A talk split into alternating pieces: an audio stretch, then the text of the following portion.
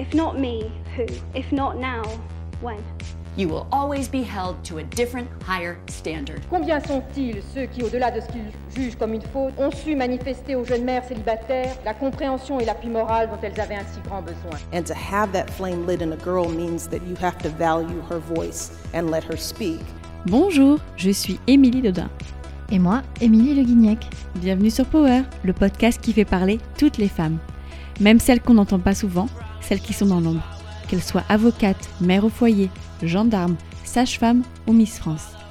Elles ont un parcours, des engagements, une voix qui fait bouger les lignes pour nous toutes. Chez Power, on s'est donné comme mission de donner la parole à des personnes, connues ou inconnues. La question qui nous a motivés pour monter cette émission, c'est qui nous inspire vraiment? Pour nous, le choix était simple. C'est ma mère, ma sœur, mon amie, ou cette fille dont on m'a parlé et qui s'est accrochée à ses rêves sans jamais lâcher l'affaire. Nos inspirations étaient autour de nous. Il y aura des portraits, des histoires, des prises de parole.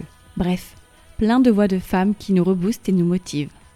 Power, c'est un manifeste, un objectif, une motivation, une impulsion. La force se trouve en chacune d'entre nous, il suffit de s'écouter et de croire en soi. Power, c'est moi, C'est vous. c'est nous.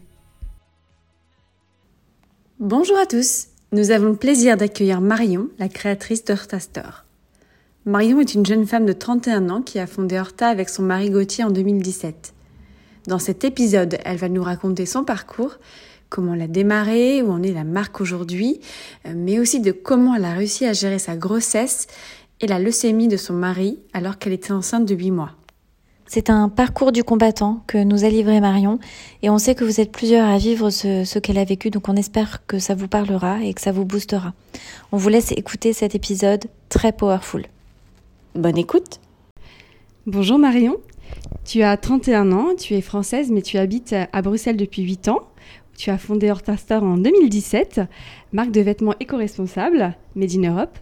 Euh, en juin 2020, ton monde s'écroule avec euh, la découverte de la leucémie de ton mari euh, Gauthier, alors que tu es enceinte de 8 mois. tu as vécu beaucoup de choses difficiles, mais tu es toujours là, tu es forte, parce que tu n'as pas le choix, ça on le sait.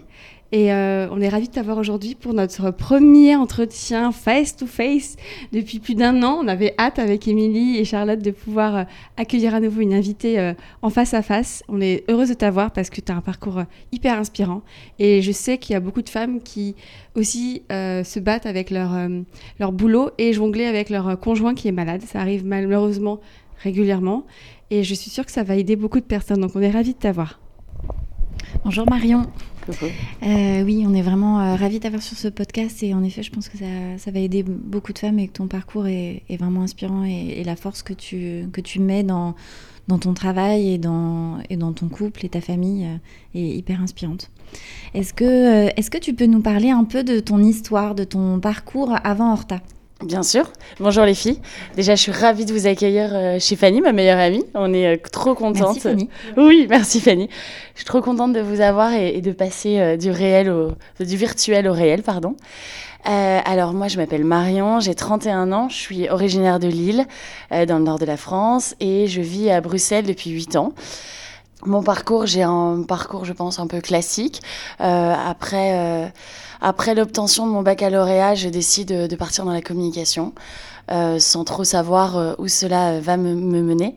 Et après avoir obtenu ma licence, euh, je me dis que que je peux pas commencer un master sans parler anglais parce que vraiment je parle je parle anglais comme une vraie française et, et donc je me dis ok il faut que je parte à l'étranger pour parce que le monde de, demain euh, sera en anglais selon moi. Euh, et donc je pars vivre aux États-Unis. J'ai une première expérience en tant que jeune fille au père euh, je m'étais fait, j'avais, j'avais très peu voyagé enfant et donc je m'étais fait tout un monde des États-Unis. Et en fait je me retrouve en plein milieu de New York, hyper déçue. J'ai, je me retrouve pas dans cette ville. Donc après quelques semaines, décide sous un, sous un coup de tête de partir de New York et je me retrouve à Londres. Et, euh, et je retrouve un ami euh, de Lille. Et puis euh, et puis voilà, je passe un an et demi à Londres, ma- une année extraordinaire qui a qui a changé ma vie. Parce que de passer de coloc en coloc, euh, je rencontre la, Alénor qui deviendra ma, belle-sœur et qui me présente euh, Gauthier. Et, euh, et suite à ça, euh, le coup de foudre est immédiat et, deux mois après, je le rejoins et je, pars vivre à Bruxelles. À Londres, je faisais des études, enfin, donc j'avais arrêté, pardon, mes études, donc je travaillais dans la restauration, dans la mode, tous des petits jobs. J'ai beaucoup appris. J'ai appris à travailler, j'ai appris à sortir, à sortir de mes sentiers battus. et, et, voilà, donc je me retrouve à Bruxelles à bosser dans la communication. J'ai été prise, j'ai trouvé un, boulot très très vite. Donc trop chouette, je me, je me, retrouve à la tête de la communication de, plusieurs concept stores euh, bruxellois. J'adore, je m'éclate et euh, j'adore euh, notre vie à Bruxelles. J'apprends à découvrir la ville. Et puis, quelques, au bout de quelques années, Gauthier, qui est indépendant depuis toujours, me voyant travailler comme une dingue, on va dire, me dit Mais il faut que tu te lances, il faut que tu te lances. Et, et c'est en 2017 que la marque Horta se crée. Et du coup, pourquoi tu as créé Horta? Tu peux nous expliquer un petit peu euh, comment tu l'as créé, pourquoi tu l'as créé, comment tu l'as imaginé? Euh, je pense que alors c'est euh, en fait je n'arrêtais pas de dire à Gauthier moi je me suis j'étais vraiment bien en tant qu'employée. Je me sentais bien je me sentais en sécurité. Et alors je travaille dans le milieu de la mode donc un peu cliché mais pas dans une bonne ambiance. Mais ça me dérangeait pas. Je trouvais que ça faisait partie du job. Et j'aimais vraiment le fait d'apprendre tous les jours et de découvrir des nouvelles choses. Surtout qu'on était Instagram existait depuis 4 ans, donc tout était à faire, c'était assez incroyable. Et en fait, j'arrêtais pas de dire à Gauthier, donc avec mes expériences aux États-Unis, à Londres, en fait, et à Lille aussi, en arrivant en Belgique, je me suis dit, mais il n'y a pas ça, j'arrêtais pas de lui dire, mais il n'y a pas ça, il n'y a pas ça, il n'y a pas ça. Je voyais l'essor des e-shops qui commençaient, c'était vraiment le tout, tout début. Et euh, il me disait, mais s'il n'y a pas à créer, s'il n'y a pas à créer. Et, euh, et, je lui disais, mais non, mais non, moi j'adore mon job, j'ai pas envie de créer. Et donc, à force, en fait, de me dire, de planter une petite graine, moi, je trouve que Gauthier me plante souvent des petites graines dans la tête. Et euh, il me disait, mais vas-y, lance-toi, lance-toi, lance-toi. Et en fait, c'est suite à ma rencontre avec notre usine française, euh, Laetitia. On s'est rencontrés euh, dans un moment familial et elle m'a expliqué ce qu'elle faisait, son usine qui avait 30 ans, combien de couturières elles étaient, pour qui elle travaillait. Je trouvais ça fascinant. Et je lui ai lancé le, défi que je lui ramenais du molleton et qu'elle me faisait une blouse en molleton. Alors, je sais pas d'où m'est venue cette idée. Puis elle me l'a créé 15 jours plus tard et euh, elle m'a donné les différents prix, les différents budgets et je me suis rendu compte que c'était possible de faire en France. Et à partir de là, euh, l'idée d'Horta est, apparue. C'est un beau projet. Un chouette projet. Et du coup, euh, c'est une marque de vêtements éco-responsable. Est-ce que tu veux, tu veux nous parler de, Bien sûr. de, comment est-ce que, enfin déjà comment ça a été possible, parce mhm. qu'on sait que pour les marques c'est pas forcément évident, et de pourquoi, qu'est-ce qui te portait dans ce projet? Tout à fait. Alors, en fait, au début, ça s'est pas créé. On s'est pas dit, OK, on veut créer une marque éco-responsable. En toute transparence. On avait vraiment envie. En fait, nous, pour nous, ça a été euh, évident de le faire euh, en France, près de Lille, pour être euh, totalement transparente. Mais on s'est pas dit, OK, c'est vraiment notre combat. Nous, notre combat, c'était qu'on nous accepte déjà. Quand on n'a aucune expérience dans le textile, dans le milieu de la mode, aucune connaissance, c'est pas évident. Donc, j'avais cette personne, Laetitia, qui m'a donné deux trois, euh, deux, trois adresses de tissus. Donc vraiment, ça s'est fait euh, petit à petit. Et puis, euh, et puis l'aventure a, l'aventure a très vite pris. Et je me suis rendu compte qu'on allait être bloqué en France. Et je me suis intéressée aux usines portugaises, donc proches de chez nous. Et là, je me suis rendu compte qu'il y avait le même amour pour ce métier. J'ai fait vraiment des rencontres, voilà, qui c'est les mêmes usines qui nous accompagnent depuis le premier jour. Donc ça a été un mélange de rencontres et après, on s'est rendu compte, en fait, on a été petit à petit. Au début, pour avoir du tissu, c'était impossible, short, on m'ouvrait pas les portes. Première vision, mes premiers salons de première vision, euh, on me disait Horta, qui? Non, non, non, faut rentrer pas sur le salon. Au début des stands. Donc, je pouvais pas avoir d'imprimé. Donc j'ai commencé à faire de la gaz de coton. Puis j'ai rencontré euh, notre fournisseur de gaz de coton. Et puis ça s'est fait petit à petit. Ça a été des rencontres. Puis Horta a grandi euh, de, manière, euh, de manière assez fulgurante euh, en quatre ans. Et on s'est dit. et en fait, c'est avec ces rencontres, c'est avec le fait que, qu'on se rendait compte que les usines voulaient, pouvaient, qu'il y avait le savoir-faire, que tout est devenu limpide. Et, et après, c'est devenu notre combat de se dire on veut garder nos usines au Portugal, on veut garder les mêmes usines, on veut garder notre usine française. Euh, et puis après, on s'est intéressé au tissu. On a des grands projets au niveau, euh, au niveau écologique. C'est vraiment le, le, projet dont Gauthier s'est occupé ces six, dernières, six derniers mois. Pardon. Euh, donc Gauthier, mon mari, cofondateur. Donc il, s'est occupé de cette. De, il s'est occupé de ce. Donc Gauthier s'est occupé de ce gros projet parce que on a on était capable de fabriquer en, Europe, en, Europe euh, proche, Europe de l'Ouest, euh, ce qui est très important, comme je te le disais, pour nous. Et, euh, c'est vraiment un savoir-faire qui est juste incroyable et, des gens qui veulent travailler, en fait, et, qui, veulent, qui veulent tout faire pour que tout se passe bien, que le client soit content, qui ont, qui ont un amour du métier. Et on s'est rendu compte surtout, on s'est dit, OK, notre démarche, elle est juste, elle est écologique, on fait en France, on fait au Portugal, on arrive à avoir euh, les fermetures éclairs faites au Portugal. Donc de plus en plus, on s'est intéressé à chaque partie du vêtement. Puis on s'est intéressé au fil de nos, de nos pulls, on s'est intéressé à la matière première. Donc nous, nos tissus, par exemple, on les imprime à Lyon. Mais on s'est dit, mais il vient d'où le tissu finalement? La viscose, le bois, elle vient d'où? Donc on a été beaucoup plus loin et on s'est dit que qu'en fait, si on voulait vraiment une démarche écologique, il fallait le faire jusqu'au bout. Et euh, c'est assez compliqué quand on est nouveau dans le secteur. Donc, euh, donc c'est, euh, on a attendu, on a, on, a, on a fait des rencontres, on a parlé de nos projets. Et puis, euh, puis grâce à Horta, grâce à notre communauté qui nous suit et qui est, qui est d'une fidélité assez incroyable, ça nous permet d'avoir de plus en plus de poids auprès de nos fournisseurs. C'est toujours comme ça. Et donc on s'est associé depuis quelques mois avec des, des gros acteurs du marché des acteurs qu'on ne connaît pas, c'est ceux qui s'occupent, qui s'occupent du tissu, comme je disais, la laine, etc., pour essayer de faire un produit entièrement européen. Que le vêtement fasse moins de 5000 km. C'est vraiment le projet. Ah, Avec le combat d'être abordable. Parce qu'Horta, c'est ça surtout. C'est d'avoir le. le d'être, enfin, d'essayer de proposer du Made in Europe abordable avec une transparence totale. Oui, parce que ça, c'est quand même vraiment les, les marques qui se lancent euh, et qui font des, des- des produits éco-responsables, et surtout dans le textile, c'est ça aussi le- la limite, c'est que Bien sûr. il y a un prix et que Mhm. euh, il y a, beaucoup de gens sont pas prêts non plus à mettre, euh, à mettre des sommes euh, conséquentes euh, dans des vêtements, même si c'est un investissement sur le long terme et tout. Et c'est vrai que ça, c'est hyper important C'est canon que vous arriviez à rester dans une gamme de prix qui est, qui est abordable. C'est pour ça qu'on est que en ligne.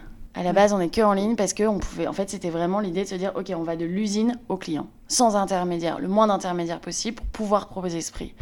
Et ne, effectivement, on se fait pas les marges qu'on connaît dans le textile parce que sinon, effectivement, on serait revendu partout, mais c'est pas du tout, euh, pas du tout le projet.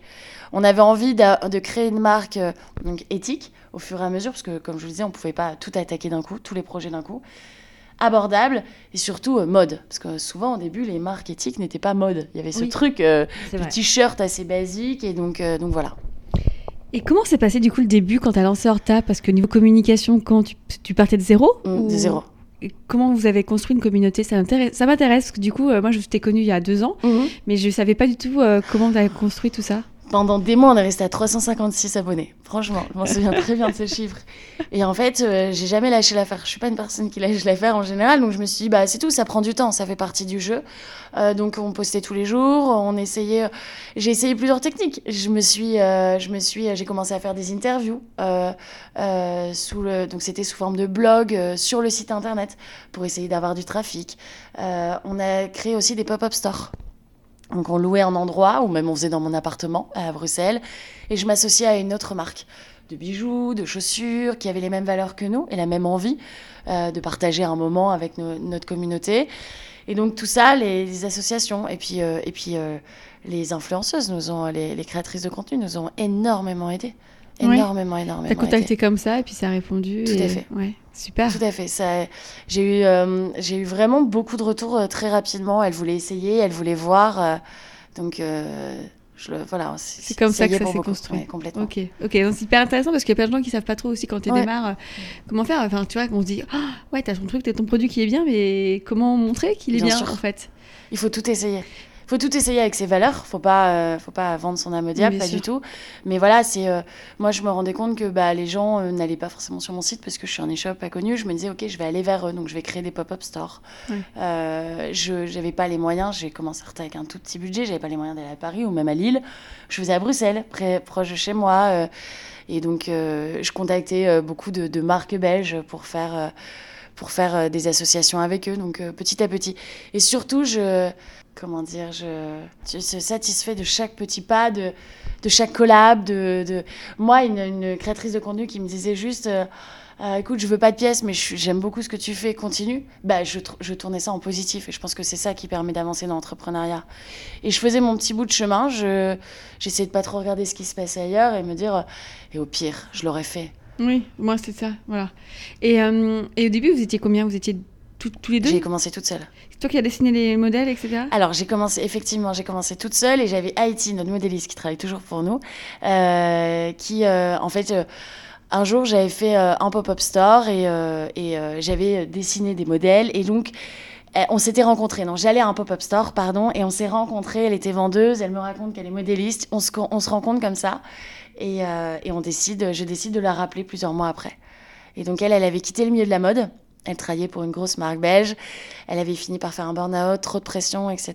Et je lui explique mon projet de créer cinq pièces par mois, une collection par mois, euh, parce que je me rendais compte que la cliente, et ce que je voyais euh, sur les réseaux sociaux, ce que j'avais pu observer à Londres, c'est qu'il fallait de la nouveauté assez régulièrement. Et donc, euh, et donc je lui propose ce projet. Elle me dit écoute, je suis devenue euh, secrétaire pour un avocat, donc rien à voir, parce que je pouvais plus être dans le milieu de la mode. Mais ton projet me tente, 5 modèles par mois, pourquoi pas? Quatre ans plus tard, on fait 35 modèles et, et elle s'occupe euh, de toute la partie textile, donc c'est drôle. Ouais, c'est chouette. Ouais, c'est super chouette. Une partie de zéro, quoi. On est vraiment parti de zéro. Et donc, elle était indépendante, donc elle me facturait quelques heures comme ça. Après quelques mois, il y a Gauthier euh, qui s'est vraiment associé à moi, entre guillemets, euh, au niveau papier. Il y a Noria qui est arrivée euh, en, en stagiaire, parce que quand on n'a pas les moyens, on prend, voilà, d'embaucher, on prend des stages. Euh, nous, en, en Belgique, c'est gratuit, les stages. Nous, on s'est mis une politique, après, euh, c'est le côté français, euh, je paye mes stagiaires parce que je trouve que c'est dur de ne pas être rémunéré. Et donc, Noria nous a rejoint pour six mois, et, euh, et c'est aujourd'hui mon bras droit. C'est génial. Ouais. Elle a bien fait faire son stage. Oui, c'est ce qu'elle m'a dit. Elle m'a dit tous mes copains qui sortaient de grosses écoles de commerce et on disait. euh, elle a une petite anecdote qui est super drôle dernièrement. Elle avait une fille de son école, euh, dont on taira le nom bien évidemment, qui disait Tu fais quoi de tes journées au fond? Elle travaillait pour L'Oréal, elle travaillait chez L'Oréal. Et elle a postulé il y a quelques semaines, donc on trouvait assez drôle euh, l'anecdote. Donc, euh, donc voilà, il n'y a pas de vengeance, il n'y a pas de. euh, on l'a reçue en entretien avec grand plaisir, mais c'était c'était assez anecdotique. Et euh, parce que les échecs nous font tous euh, apprendre, euh, évoluer. Est-ce que quand tu regardes un peu dans le rétro, il y, a- il y a des choses que tu dis que tu aurais dû faire différemment ou faire mieux? Est-ce que tu as eu des échecs? Alors, je, on a eu, j'ai eu plein d'échecs. Je sais que c'est ce que, c'est mes meilleures leçons. On apprend plus quand on fait des échecs que quand on réussit.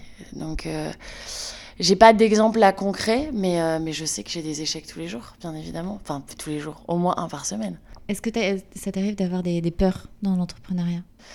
Oui, j'ai plus peur aujourd'hui, bizarrement. Avant, je me Quand il y a disais. le euh, succès avec le succès. Parce que tu as quelque chose à perdre. Oui.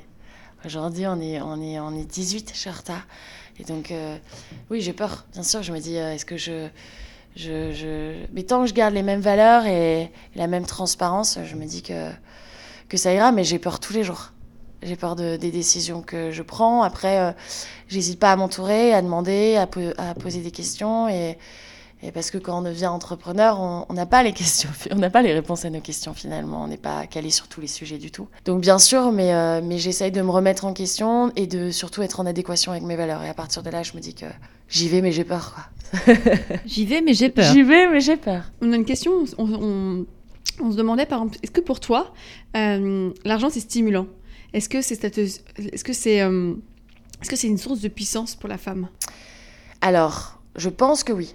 Je pense que l'argent et euh, je pense que moi j'ai- une maman qui m'a toujours élevée en disant fais ce que tu veux mais sois indépendante financièrement. Vraiment, c'est Hyper important. hyper important. Euh, bon, l'entrepreneuriat n'est pas ce qui rapporte le plus, me permettre. Euh, donc on investit beaucoup. Donc euh, T'investis en fait. Les gens ne se rendent pas compte, c'est que t'investis souvent Ah ouais. beaucoup d'argent. Tout à fait. Tout à fait. Je, je, je pense que j'ai le salaire, pour être totalement transparent, le plus bas de chez Horta. Euh, j'ai investi le plus possible euh, dans, dans, dans, dans les évolutions qu'on veut faire au niveau tissu, dans, enfin dans tout, dans notre site internet, dans notre future application, euh, dans nos pop-up stores, euh, dans nos projets, dans l'augmentation de mes salariés, dans tout. Mais, euh, mais euh, et on espère que ça paiera un jour. Après, j'ai- des objectifs, euh, j'ai des rêves. et et, et j'essaye de tout mettre en œuvre pour, pour les réaliser.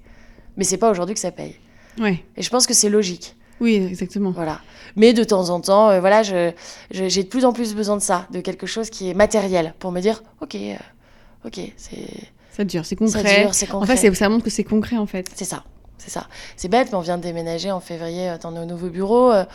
Au début, on avait, enfin moi j'ai commencé sur ma table de cuisine pendant pendant un six mois, hein. Euh, mais je suis passée d'un bureau, donc voilà, de ma table de cuisine à 25 mètres carrés. On avait un, un bureau, on avait rez-de-chaussée, on a pris l'étage, et, euh, et là on vient de prendre un immeuble particulier de 500 mètres carrés. Donc c'est matériel de se dire, ok, on, on avance et, c'est chouette. Ouais, c'est pas rien, hein, de passer pas une cuisine euh, C'est pas rien. à 60 Ouais, carrés. c'est pas rien. Mais je comprends la responsabilité que c'est quand tu prends des bureaux, hein, qui sont Mm. pas forcément à toi. Tout à Euh, fait. se dire, oh là là, là, faut que j'assure tout, faut que j'assume les loyers, faut que j'assume les salaires, faut que Mhm. j'assume les charges. Mhm. C'est pas facile, mais c'est cool. C'est cool, c'est stimulant et, euh, et, euh, et on y arrive, donc c'est chouette. Et du coup, en 2019, du Mm. coup, tu tombes enceinte de Marceau. Oui, oui, Ouais. je tombe enceinte euh, parce que j'ai pas précisé que je suis la maman D'un petit garçon. d'un petit garçon euh, de 14 mois. euh, de 14 mois. oui, je tombe enceinte après, après plusieurs mois de réflexion. On se dit avec Gauthier, c'est jamais le bon moment dans l'entrepreneuriat. C'est vrai qu'on commence, on était 4-5 à l'époque, même pas, on était 3. On était 3, il y avait Juliette, Nouria et euh, Louise, je pense. Et Manon, je pense, qui venait de nous... Non, Manon venait de nous rejoindre. Et on se dit, ok, on y va. Et puis, euh, j'ai mis quelques mois euh, à tomber enceinte. Et puis, c'est arrivé de manière extraordinaire, début octobre. T'as réussi à gérer du coup les deux? Oui, alors euh, j'ai de la chance, c'est que comme, euh, comme disent souvent mes parents, je suis un peu tombée dans la marmite. Comme Obélix, quand j'étais petite, je suis très hyperactive, donc je m'arrête jamais. Et donc euh, finalement, j'avais un rythme à peu près normal les trois premiers mois finalement. Donc ça, j'ai une chance incroyable. Hum, J'ai été malade. Mais pour moi, ça faisait partie du jeu. Donc en fait, j'avais quand même attendu pas mal de mois avant de tomber enceinte. Donc je me disais, bah, c'est tout, ça fait partie du jeu. On est malade, on tombe dans les pommes. Euh, donc voilà. Donc, euh, donc non, ça se passait hyper bien. J'ai de la chance aussi euh, d'être indépendante finalement grâce à mon métier. Si j'avais un coup de fatigue et je voulais partir à 18h, j'avais cette opportunité de, de pouvoir le faire. Donc, donc je m'estimais vraiment chanceuse. Et, euh, et comment s'est passée la découverte euh, de la leucémie de Gauthier?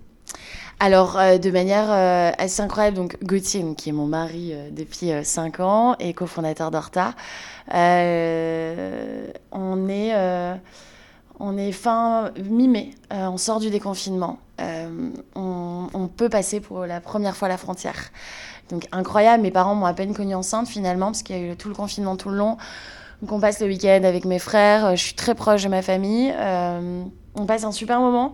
Et le dimanche, on, fait un foot avec mes neveux. Et c'est vrai que Gauthier se met à jouer au foot et on se dit, il est pas bien. Il est pas bien, il est fatigué. Donc on est très moqueur et très blague dans la famille. Enfin, pas moqueur, on est très blague, pardon. Donc on fait quelques blagues à Gauthier en disant qu'il va pas nous aider, enfin tout ça. Personne ne le voulait dans son équipe parce que vraiment il tenait pas la, la route. Et puis maman est, euh, maman est une vraie maman. Donc elle est, elle est, euh, elle a ce côté où elle sent, elle pressent les choses. Et, euh, et on part le dimanche, tout se passe bien. Et elle m'appelle le lundi matin en me disant Écoute, Marion, j'ai trouvé Gauthier vraiment pas bien hier. Je lui dis Oui, là, on sort du déconfinement. Euh, euh, Gauthier, euh, comme j'ai ce côté hyperactif et lui dort pas mal, on se moque un peu souvent de lui en disant C'est c'est goth, il a besoin de plus dormir que les autres, il faut comprendre, il faut être compréhensif. Puis elle me dit Non, je ne passerai pas des examens.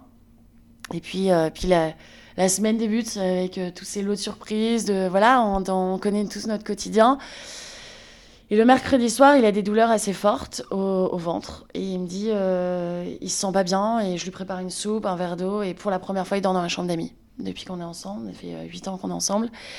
Il me dit, écoute, je vais, j'ai, trop mal, j'ai besoin de m'isoler. Euh, je, je, je passe euh, à 20h, à, à 22h, je vais écouter à la porte, j'entends qu'il souffle, mais voilà, je, je vais lui donner un cachet, euh, un cachet, et puis je m'endors, et puis à 6h du matin, j'entends un cri assez important, et euh, voir son mari euh, de 37 ans euh, crier, 36 ans à l'époque, euh, crier, c'est assez impressionnant.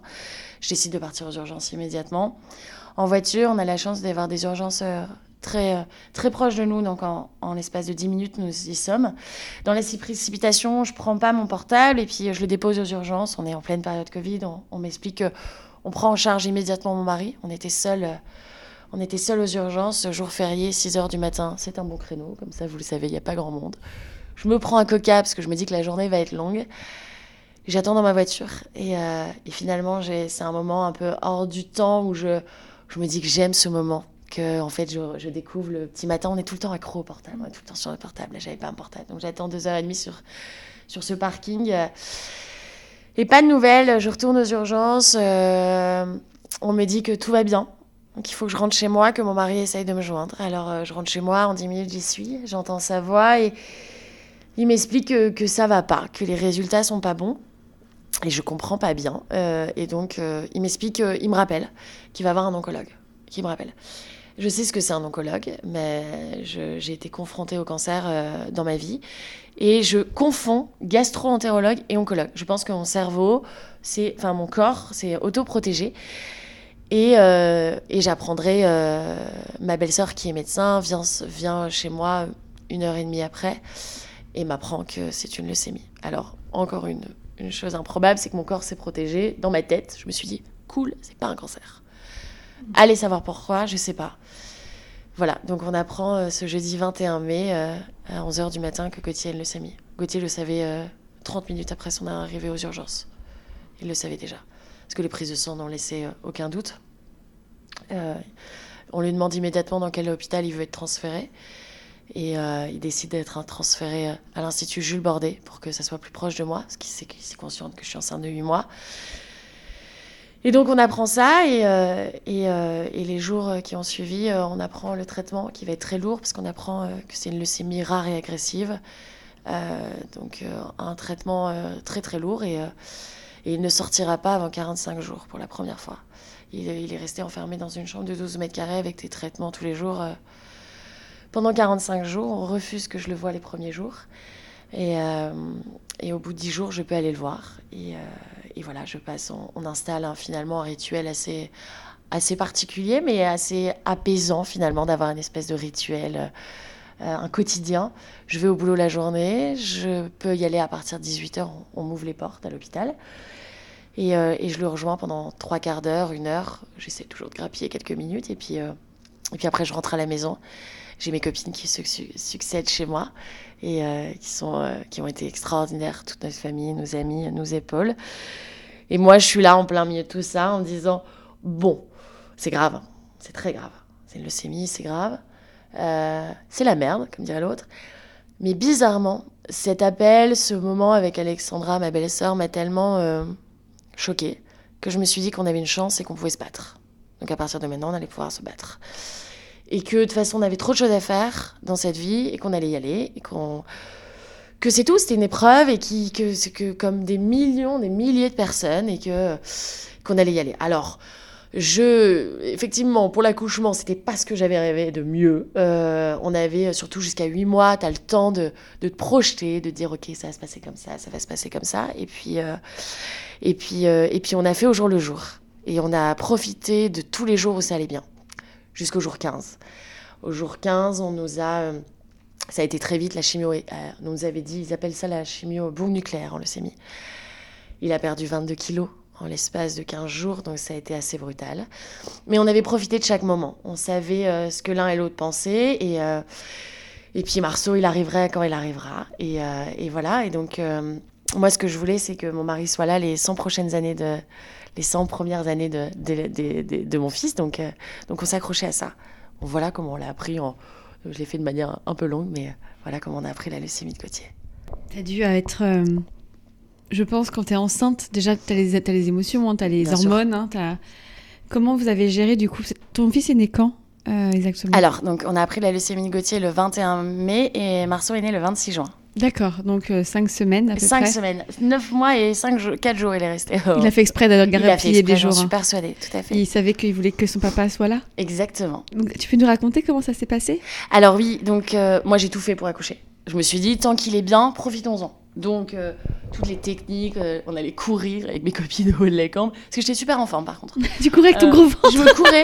J'ai des vidéos où je fais du, bois, du, du, enfin, du sport au bois de la cambre. on a pris la Mini, donc la voiture la plus basse. On s'est fait tous les pavés de la ville. on a fait le thé, je sais pas quoi, la cerise. Enfin, tout, tout. Fort Boisier, fallait Fort Boisier. Ouais, exactement. J'ai tout fait. Parce que je me disais, tant Gauthier est là. Et en fait, je me disais surtout, là, j'ai envie qu'il soit là, mais, mais surtout, je veux le faire sortir de cette chambre de 12 mètres carrés. C'était la seule chance qu'il sorte. Donc, ce qui est assez incroyable, c'est que notre gynéco, enfin mon gynéco, docteur Soto, qui est juste un gynéco incroyable, m'a fait changer d'hôpital. Et en fait, bon, ça fait un peu 007, euh, euh, mais il m'explique que l'hôpital à côté de Jules Bordet, donc Jules Bordet, c'est Jules Bordet, pardon, c'est un, bon Là-dessus, c'est super drôle. J'adore. euh, et un hôpital qui traite euh, exclusivement le cancer. Euh, et on a l'hôpital Saint-Pierre qui est juste à côté, qui est relié par un tunnel. Et donc on me dit, si tu accouches, on fera passer Gauthier par le tunnel et il pourra venir, s'il est bien à ce moment-là. Donc on part de ce principe-là.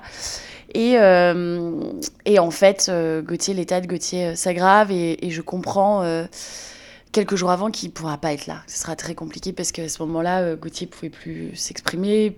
Enfin, ni quand je venais le voir, il était plus capable de me parler. Et donc ce 25 juin au soir, il est 21h, j'ai mon crew de copine qui m'attend, parce qu'à la fin elle me déposait en voiture quand même, qui m'attend. Et, euh, voilà, je m'occupe de Gauthier, je lui fais euh, quelques soins euh, parce que je l'aide à l'hôpital parce que bah, les infirmières sont, sont, pas mal débordées. Donc, donc voilà, je m'occupe de, de, quelques petites choses dans sa chambre et je m'assois à côté de lui, je lui serre la main. Et les contractions arrivent de manière assez, assez forte. J'en avais eu quelques un peu toute la journée et puis là, ça arrive de manière assez fulgurante et euh, il, il, capte pas que, que, les, que, les, que, les, que les contractions commençaient. Pardon.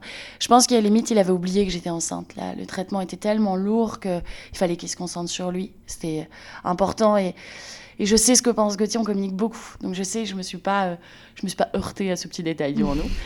Et euh, je suis sortie de... Je suis sortie de, l'hôpital Jules Lourdet à 21h30.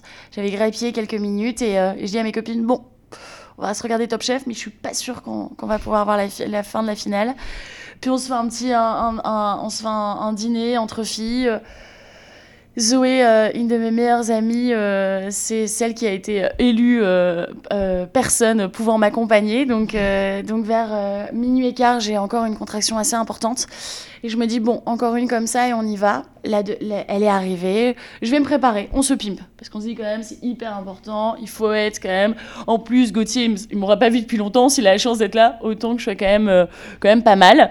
Donc on se fait notre brushing à deux. On, on, se prépare. Et puis on y va dans, notre Fiat, euh, dans ma Fiat 500. On part à deux et on se dit, OK, il était le 26 juin. Il était 1h du matin. On se dit, Marceau Vanette, c'est juste incroyable. Je décide de pas prévenir Gauthier parce que parce qu'il est trop fatigué, qu'on est en pleine nuit. Je lui envoie un petit texto.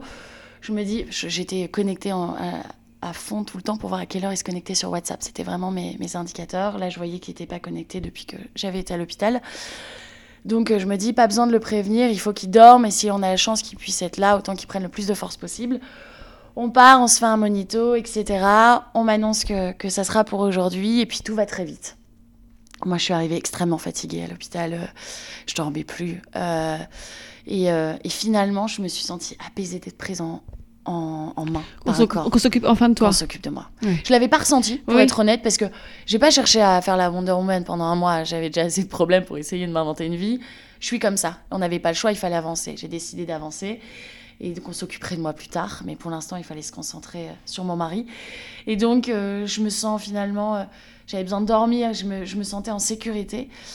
Et puis, euh, très très vite, le, le, monito sonne plusieurs fois, on fait plusieurs, on fait tourner, tourner, tourner. Et on m'annonce que, que, que ça va pas, que le, le, le, cœur de Marceau est en train de ralentir et le mien aussi, de manière assez importante.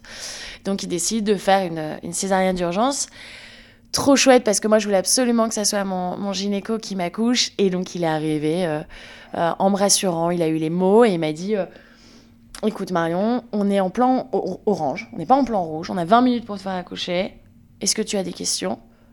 Et je lui ai juste dit s'il faut me le sortir par la bouche, vous me le sortez par la bouche, mais vous me le sortez en bonne santé.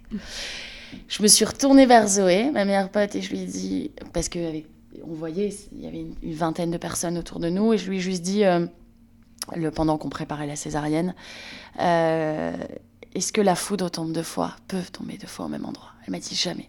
Je lui ai dit alors on y va. Et tout s'est bien passé. Il, m'a expliqué euh, tout au long de la césarienne comment ça se passait. Je trouvais le truc improbable parce qu'on était au milieu de toutes ces personnes et, voilà, c'était un peu un moment hors du temps. Euh, J'avais pas de souci à avoir une césarienne. Je, me, je voulais juste qu'ils soient en bonne santé, qu'on n'ait pas de problème. Et puis euh, ils sortent Marceau et le temps que la pédiatre le sculpte, le temps de une minute, une minute et demie, ça faisait un peu peur parce que Marceau pleurait pas, donc j'étais un peu angoissée. Je disais, est-ce que c'est normal? Docteur Soto avait toujours les mots, Marion, t'inquiète pas, fais-moi confiance, attends qu'on le sculpte. Puis là, un énorme boom. Finalement, j'avais oublié entre deux, donc on a décidé de prévenir Gauthier. Pardon, j'ai quand même oublié ce, ce, cet élément très important, c'est que au moment où on a, ça va encore, je peux encore me tenir debout. Euh, je décide d'appeler Gauthier. En fait, je vois qu'il se connecte. C'est le moment où j'ai mon portable et je vois qu'il est connecté sur WhatsApp. Je l'appelle et je lui dis Mon amour, euh, tu as vu la photo que je t'ai envoyée? Je lui avais envoyé une photo du monito. Et il me dit euh, Oui, c'est une vieille photo. Et je dis Mais non, mon amour, je suis à Saint-Pierre, euh, on va être parents aujourd'hui. Et je me souviens toujours de cette conversation et il me dit Déjà? Je dis Hé, 9 mois et 5 jours, il est temps qu'ils sortent quand même. Il dit Ouais, c'est vrai, t'as raison. et, et je dis Écoute, mon cœur, maintenant tu le sais. Je te rappelle, parce qu'on a encore un peu le temps, je suis en ouverture 3 à ce moment-là, tout se passe bien, peu importe que tu sois là ou tu sois pas là. On va devenir parents. C'est juste extraordinaire. C'est juste extraordinaire et c'est ce qu'on retient. Entre deux, mon docteur Soto a pu le joindre. Je lui ai dit voilà, il faut que tu te recouches, etc. Moi, j'ai appelé l'Institut Je le bordais. J'ai une anecdote assez drôle parce que la sèche-femme, je sais pas pourquoi, en préparant ma chambre, au tout début, me dit Oh, vous savez, ici, on a tout vu.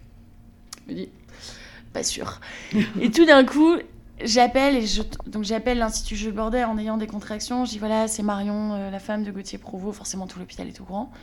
Euh, à l'institut Jules Bordet, et je lui dis euh, voilà, je suis en col 3, etc. Est-ce que vous pouvez prévenir l'étage hémato, tout ça Et là, elle se retourne, la sage-femme se retourne vers moi et je dis mon mari a une leucémie, est hospitalisé à l'institut Jules Bordet. Je dis et ça, vous aviez déjà vu? Elle me dit ah non, ça c'est une première. et, et ça a été une femme extraordinaire tout le long. Et donc, euh, et donc voilà, donc entre deux, docteur Soto a appelé Jules Bordet pour prévenir qu'on partait en césarienne d'urgence, que si Gauthier devait être là, c'est dans les 30 minutes.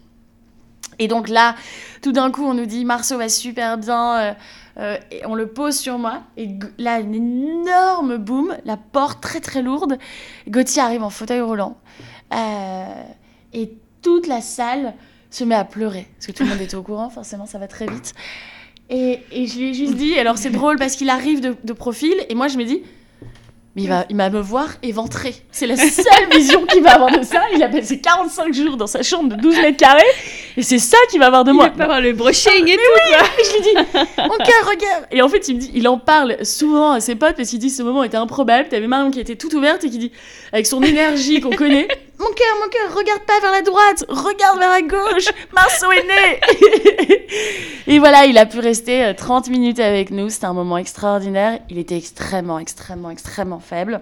Donc il n'a pas pu prendre Marceau dans ses bras, mais, euh, mais il a pu être là, lui tenir euh, la main, être à mes côtés. Et puis, et puis, et puis c'était magique. Et puis après, il est retourné dans sa chambre. Ouais, c'était moins facile ça, mais.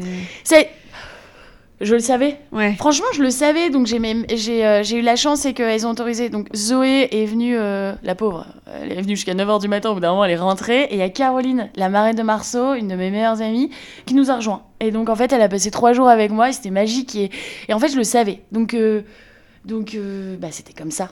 Mm. Et j'avais pas en force. J'ai, j'essayais pas de jouer un jeu ou mais juste bah c'était comme ça. Donc euh, bon bah c'est comme ça. On va essayer que ça soit un merveilleux moment profiter de que mon fils soit à moi finalement pendant trois jours. Et puis euh, et puis euh, et puis voilà. Et il a vécu comment du coup Gauthier le fait de devenir papa un peu est-ce qu'il s'est rendu compte?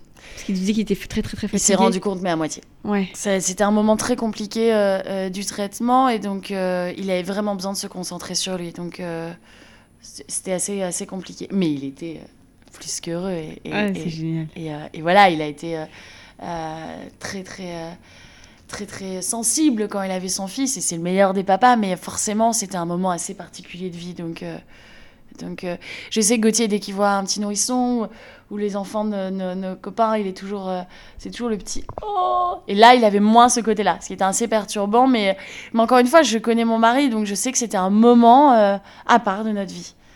Mais, euh, mais déjà, il avait été là, c'était une victoire. Et, euh, et, comment ça s'est passé du coup euh, Comment tu as réussi à tout gérer la suite? Parce que donc tu avais ton bébé, tu venais mm. avais une césarienne, donc pas facile. ta marque, mm. ton mari malade. Enfin, comment tu arrives à tout gérer là Et en plus, ce qu'il faut préciser, c'est Gauthier est, sorti cinq jours après le l'accouchement. Donc on est sorti en même ah temps presque de l'hôpital. Incroyable. Donc on nous annonce qu'il va peut-être sortir pour l'histoire de 3-4 jours. Après, c'est 45 jours de, chimio. À nouveau Pour ensuite retourner. Mais euh, on aurait 3-4 jours, ce qui est miraculeux pour nous, quand on n'a pas vu son mari depuis 45 jours chez nous, qu'il puisse rentrer. Et donc, il est rentré en même temps que moi de la maternité. Et donc, euh, c'était assez sport. On était très entourés. Mais ce qui était assez improbable, c'est que Gomgot avait été enfermé pendant 12 mètres carrés et qu'on est un peu des, on est très sociable et on voit énormément, tout le temps beaucoup de nos amis. On est, on vraiment, on est un peu toujours en tribu il décide qu'il veut 15 personnes au quotidien chez nous. Parce qu'il veut entendre du bruit, il veut entendre la vie. ça a rendu les choses encore plus drôles. Euh, mais en fait, on, s'est créé un clan, une tribu, et, et, euh, et voilà, c'est comme j'ai eu aucune douleur de césarienne. Moi, le lendemain, j'ai traversé le couloir pour aller voir mon mari. J'ai laissé mon fils à, sa marraine. Et en fait, on s'oublie complètement. C'est comme quand je parle euh, de, de, notre, de mon huitième mois avec mes copines. Elles me disent Mais comment t'as fait pour faire ci, pour faire ça? Je dis Écoute, c'est pas comparable en fait. Enfin, tu t'oublies complet. Donc, donc tu fais tu fais. Euh, euh, moi, j'ai ma famille qui est hyper présente, donc maman qui est venue m'aider. Euh, on s'est fait entourer à la maison au niveau d'aide ménagère. on a, j'ai une équipe qui a géré de manière incroyable. et, donc, donc, on a fait au jour le jour.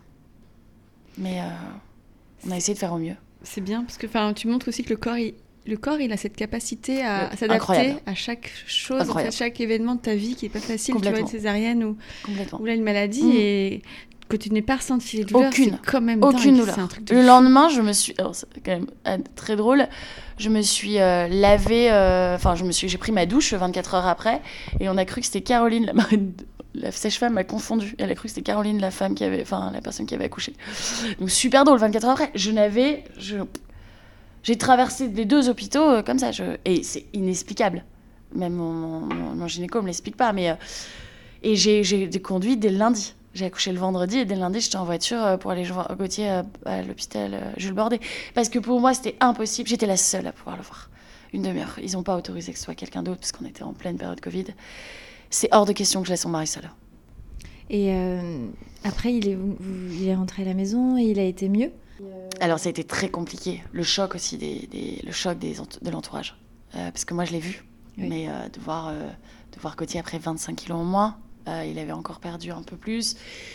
25 kilos, chauve, très aminci et, et malade. Et, et donc, mais, mais, mais c'était merveilleux qu'il soit là. C'était tellement une victoire après 45 jours.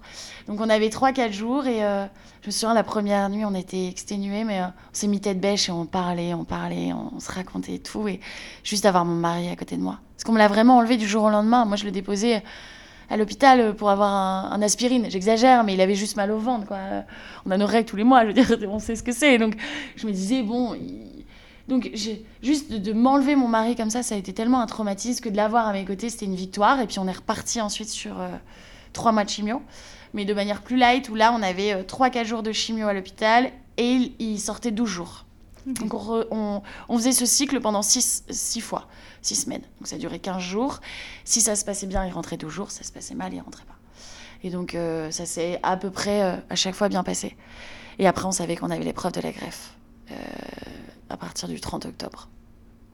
La dernière Il a, il a reçu euh, une greffe, une première greffe. Exactement, il a reçu une première greffe où il était compatible avec euh, son frère à 100%. Encore une merveilleuse nouvelle. Compatible à 100%, euh, son frère. Et donc la greffe était programmée. Enfin, il rentrait en greffe le 30 octobre. Donc la greffe, c'est entre 4, 4 et 7 semaines d'hospitalisation totale, où moi et Marceau, enfin, personne n'a le droit de rentrer. Et, et en fait, on met le on met le corps en reset, quoi. Il a changé d'ADN. Il, il est passé de O à A. C'est juste incroyable. Incroyable. Mais on a fait un bond en termes de recherche, on le s'est mis en 15 ans. C'est juste fou ce qu'on a réussi à faire. Parce que la recherche a réussi à. Gauthier, il, a, il y a 1000 cas de leucémie rare euh, dans, dans, le monde. Donc, euh, il a il y a 10 ans, on n'aurait pas eu cette chance. Donc on a beaucoup de chance. C'est ce que, en fait, on essaie de s'accrocher à ça, à dire en fait, on a, on a de la chance. Enfin, de la chance. Ma, ma, ma coach au business, elle serait énervée si elle m'entendait encore dire ça, mais on peut se battre. Alors on va le faire et, euh, et puis on essaye que, que ça soit euh, le, plus, euh, le plus joyeux possible, dirons-nous. Et comment va votre petit garçon? Il va super bien. Alors c'est un enfant assez extraordinaire. Franchement, il a une joie de vivre assez, assez folle c'est un enfant facile. Alors, est-ce qu'il a compris Est-ce qu'il n'a pas compris Je ne sais pas. Euh, il, est, euh, il est vaillant, il est facile, il est, euh, il est tout le temps content. il a, on a de la chance, il a toujours dormi. En même temps, avec son père, c'est normal. Il dort, ils dorment tous. et donc, non, il est extraordinaire. Il est, c'est un enfant qui est passé de bras en bras. Parce que bah, moi, dès le deuxième jour, je suis allée voir, je suis allée voir son papa, donc, euh, donc il s'est adapté. Et donc, euh, donc c'est vrai qu'il passe de bras en bras. Bon, il est très attaché à ses parents, mais euh, c'est un enfant facile. C'est cool, ça aide encore C'est plus euh, génial. vivre. Ils comprennent bien les enfants, hein, les situations. Tout à hein. fait, tout à fait. Il s'est bien adapté. Exactement. Et, et il y a quelques semaines, tu partageais du coup que ton mari était en, en récidive, Mm. en fait, qui a un- du coup la, la leucémie revenue, c'est ça? Mm, C'est ça, c'est exactement ça. Comment ça se passe Quand ça se passe Je- Tu, tu m'as parlé euh, quand on s'est vu Mhm. euh, qu'il y a un traitement novateur Oui.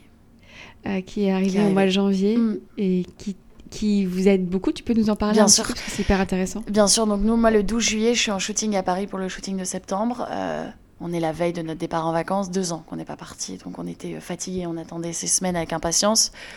Euh, donc on avait posé cinq semaines, première fois de ma vie d'entrepreneur. Je me dis mais je vais, euh, je vais kiffer. Euh, On avait prévu toutes nos familles, parce qu'on est très comme ça. Donc une semaine notre famille, une semaine ma belle famille, une semaine nos meilleurs potes, une semaine nos cousins. Donc un programme de rêve nous attendait. Dernier shooting et puis et puis le lundi soir, lundi à 17h, Gauthier m'appelle. Je suis sur la dernière silhouette et il m'annonce que ça va pas, que ses résultats, il avait une prise de sang avant de partir en vacances. J'avoue que je savais qu'il y avait une prise de sang, mais j'avais pas peur, j'avais pas d'appréhension. Que la prise de sang est mauvaise et qu'il faut qu'il fasse une ponction de moelle le lendemain. Et donc je décide forcément de rentrer euh, au plus vite auprès de lui à Bruxelles. On va à deux à la ponction et puis on rencontre, euh, on, est face à Chloé la fin d'après-midi euh, le mardi, mardi 13 juillet. Et elle nous annonce que c'est une rechute de leucémie, une rechute extrêmement précoce. Elle est extrêmement étonnée comme nous, parce que Gauthier avait... euh, Enfin, si personne ne pouvait croire que Gauthier avait une greffe six mois avant, il allait super bien, ça se voyait pas, euh, il avait une énergie folle. Et, euh, et donc elle nous apprend qu'on est reparti, euh, qu'il faut tout recommencer de zéro. Et je me dis que c'est pas possible. C'est le choc a été terrible. Et elle nous apprend, en fait, ça va pas être le même traitement. Parce qu'en fait, finalement, ce premier traitement n'a pas marché. Puisque le récidive est revenu. La greffe, particulièrement, n'a pas marché. C'est surtout ça.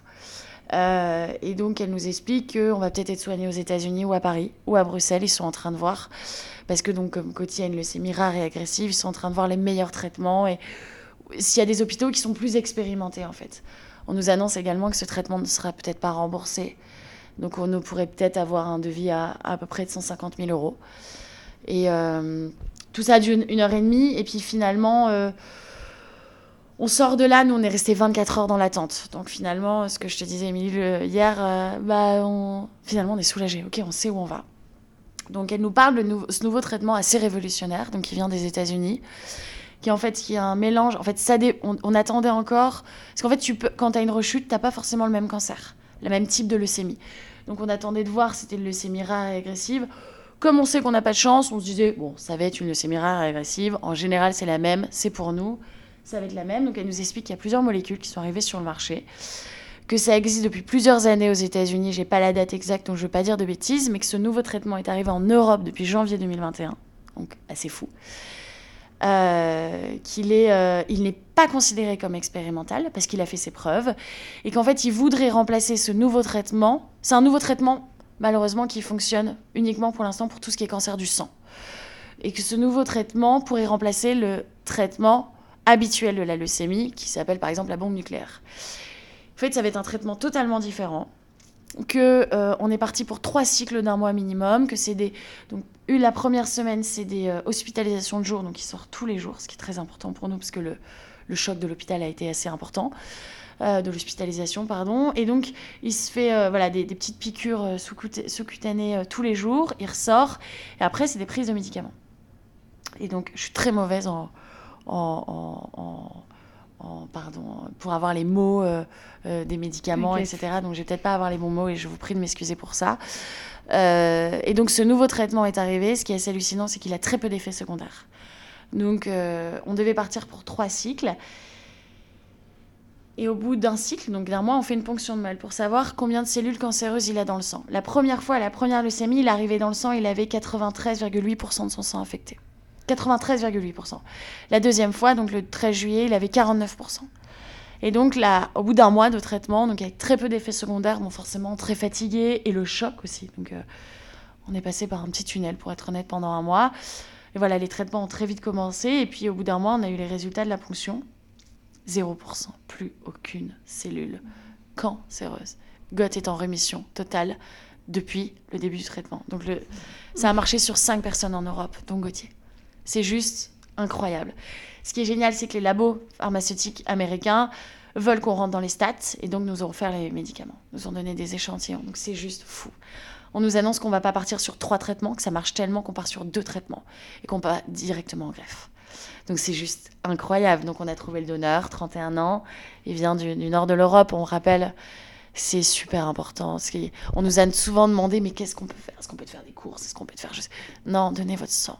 Donnez votre sang. C'est ce qui sauve la vie tous les jours. Gauthier, il arrive à un moment donné où c'était la fin du Covid. Mais pendant un moment, pendant le Covid, il n'y avait plus de sang. Donc voilà, on a cette chance-là. Donc euh, s'inscrire sur les, sur les, listes de, de, moelle, on a une chance sur un million d'être d'être appelé. Donc euh, cette personne nous sauve la vie de mon mari. Il a 31 ans, il a mon âge. C'est juste incroyable. Et il faut rappeler que c'est à partir jusqu'à 35 ans qu'on peut faire notre don de moelle Exactement, tout à fait. Euh, on mettra les informations dans la barre d'infos parce que euh, je sais que quand on, j'avais relayé ton appel, oui. il y a eu... Énormément, de manière incroyable. Merci encore, Émilie. Non, mais c'est normal, c'était normal. Mais ça, tu le savais.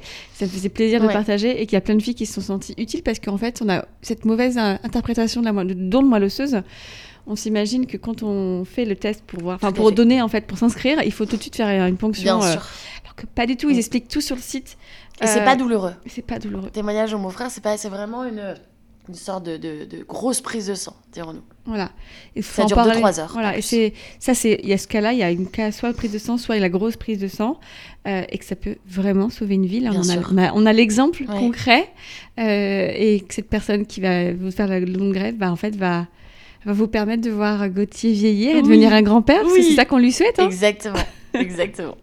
Donc c'est hyper important, et c'est vrai que on se rend pas compte de la chance qu'on a d'être en Non. bonne santé, euh, que quand on le perd, sa santé. Oui. Et on se rend pas compte aussi de la chance qu'on a en France euh, d'avoir des traitements. euh, là, euh, finalement, vous avez eu la chance que euh, comment le traitement Bien sûr, soit, soit, pris en charge par le fait. laboratoire. Mais tu nous disais avant l'interview y avait, avais beaucoup de frais à avancer, Mhm. parfois très très conséquents, des détails comme les prises de sang à l'hôpital ou à la maison. Bien sûr. Et que en fait tout ça, en France, c'est complètement neutre pour nous. Et il faut, enfin voilà. Bien sûr, la chance d'être soigné en Europe.